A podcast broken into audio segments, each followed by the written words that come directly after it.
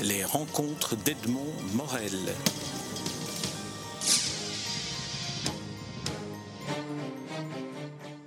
Corinne Brickman, nous nous rencontrons euh, à Shanghai alors que vous êtes euh, lectrice, mais vous êtes en poste à l'université de Pékin. Alors j'aimerais que vous nous racontiez un peu le, parcours que, vous avez, que vous avez suivi. Qu'est-ce qui vous a conduit à vous retrouver à Pékin, à enseigner le français à des étudiants chinois à l'université? Alors en fait, je suis envoyée par la communauté française de Belgique, la Fédération Wallonie-Bruxelles, euh, pour enseigner le français et la littérature belge dans des universités étrangères. J'ai d'abord exercé cette fonction pendant 9 ans en Italie. Et puis en 2006, j'ai découvert la Chine un peu par hasard lors d'un voyage touristique. Parallèlement, en littérature, je m'intéressais aussi de plus en plus au lien entre la littérature belge et l'Orient. Et comme un poste s'est créé à l'Université des langues étrangères de Pékin en 2009, j'ai demandé d'y être euh, affectée et cela a été fait. Quel est le, lien que, auquel vous faites allusion entre littérature belge et l'Orient? Euh, Quelques exemples ah, bah, Par exemple, les, les livres de Jean-Philippe Toussaint, Paul Willems. Euh, une certaine mystique aussi dans, chez Materlinck. On a évidemment l'influence de Royce-Brook qui est beaucoup plus forte, mais il y a aussi de, de l'Orient là-dessus pour citer les, mmh. les, plus, les plus connus. Alors comment, comment utilisez-vous ce, ce matériau littéraire-là euh, pour, euh, pour vos étudiants? Vous êtes devant des classes d'étudiants chinois qui, qui pratiquent qui connaissent déjà bien le français quand vous les, quand, quand vous les recevez pour la première fois ou bien, ou bien ils partent de zéro? Alors pour les cours de langue, je donne cours à des enfin des étudiants qui ont un niveau intermédiaire ou avancé, et les cours de littérature, c'est à partir des, des niveaux avancés, voire les masters.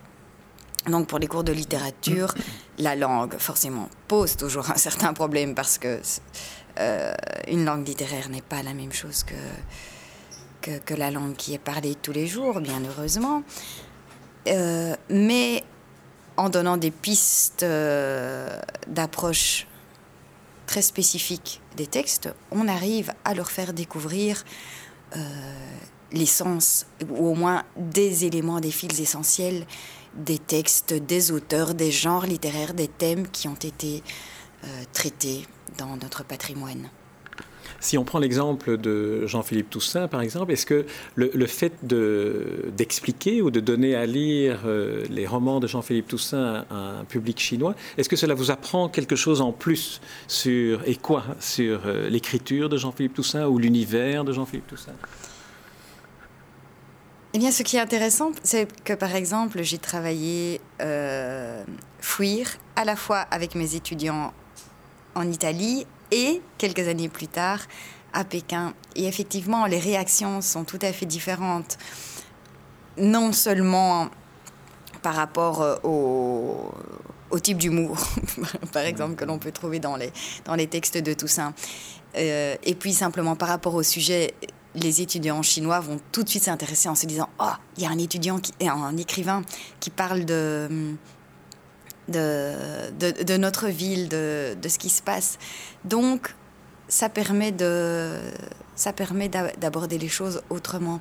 Et puis quand dans les livres, les auteurs font référence à certains phénomènes de société, ce qui est particulièrement le cas dans d'enfuir par exemple, puisqu'on a cette euh, cette place de plus en plus présente du téléphone portable dans nos sociétés et particulièrement en Chine, cela résonne autrement quand on est dans le contexte même que, quand on le voit de, de l'étranger, d'un troisième pays, par exemple, comme ce fut le cas en Italie.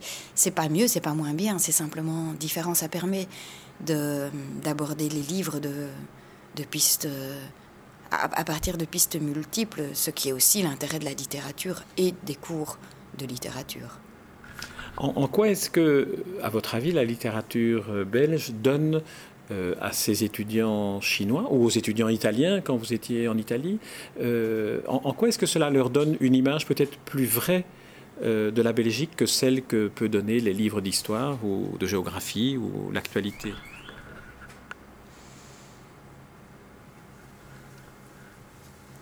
C'est une excellente question. C'est effectivement tout le, tout le but de nos cours. Parce que euh, ben, la littérature donne énormément de témoignages sur les personnes, non seulement euh, dans le cas de récits euh, autobiographiques ou pseudo-biographiques, mais aussi sur les mœurs, sur les coutumes. Et le fait de, de les travailler et de les, de les faire passer par le filtre de la littérature fait que qu'ils sont présentés à travers un certain un certain regard, un certain filtre, oui, qui, qui est parfois plus proche ou simplement plus intrigant que si, si on voyait exactement la même chose, les mêmes réalités, je veux dire, euh, au journal télévisé ou dans un reportage de TV5, puisque TV5, par exemple, est visible sur le campus. Et cela, cela vaut pour, euh, pour les personnes, pour les paysages, les traditions, euh, l'histoire même du pays parfois qui est très peu présente dans, dans, dans, la littérature belge, mais qui est quand même présente d'une manière, d'une manière ou une autre. Alors je sais que vous parlez le chinois.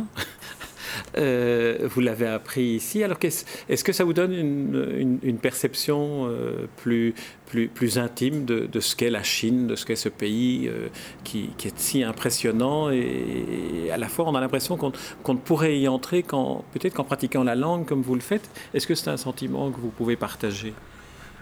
En fait, moi, je ne me suis jamais posé la question. Pour moi, ça coule de source si j'habite à l'étranger d'apprendre et de parler la langue du pays avec les habitants. Effectivement, parce que une langue, c'est aussi et surtout une culture et encore plus des cultures. Et donc, non seulement pour interagir au quotidien, mais aussi pour comprendre comment fonctionne l'esprit des Chinois, et pour mieux comprendre les réalités, connaître la langue et en particulier connaître les caractères, pour moi, c'est fondamental parce qu'on comprend un peu mieux sans jamais pénétrer à fond parce que nous ne sommes pas chinois et nous ne serons jamais chinois même si on change de nationalité. Euh, ne fût-ce qu'à partir des caractères, ça nous permet de, comprendre, mais pourquoi disent-ils les choses de cette façon? Pourquoi les conçoivent-ils de cette façon? Pourquoi se comportent-ils ainsi? Ça n'explique pas tout, mais ça permet de, mieux comprendre. Et puis simplement, ça facilite aussi grandement les relations interpersonnelles et donc ça permet d'aller au-delà du superficiel euh, et, ça c'est fondamental pour moi. Alors ma dernière question, euh, vous êtes euh, en, Chine depuis plusieurs, plusieurs mois, plusieurs années. Est-ce qu'il y a quelque chose qui de temps en temps vous manque de la Belgique lorsque vous êtes ici et quoi?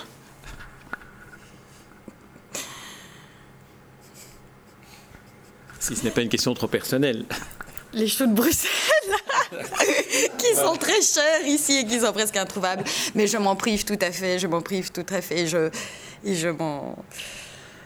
Je les retrouve euh, tous les six mois en Belgique. Non, à part ça, non. Il y a, non, il n'y a rien qui me manque vraiment de la Belgique, à part parfois un bon bol d'air frais en Chine.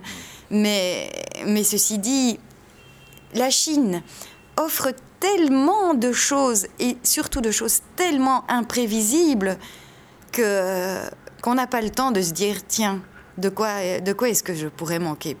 Parce que parce que finalement euh, le monde le monde est vraiment un village et puis et puis c'est justement la diversité qui fait qui fait l'intérêt de, de ce genre de métier. Très bien. Corinne Brickman, je vous remercie pour cet entretien. Et puis, euh, voilà, je vous libère de cette interview. Merci en tout cas. Les rencontres d'Edmond Morel.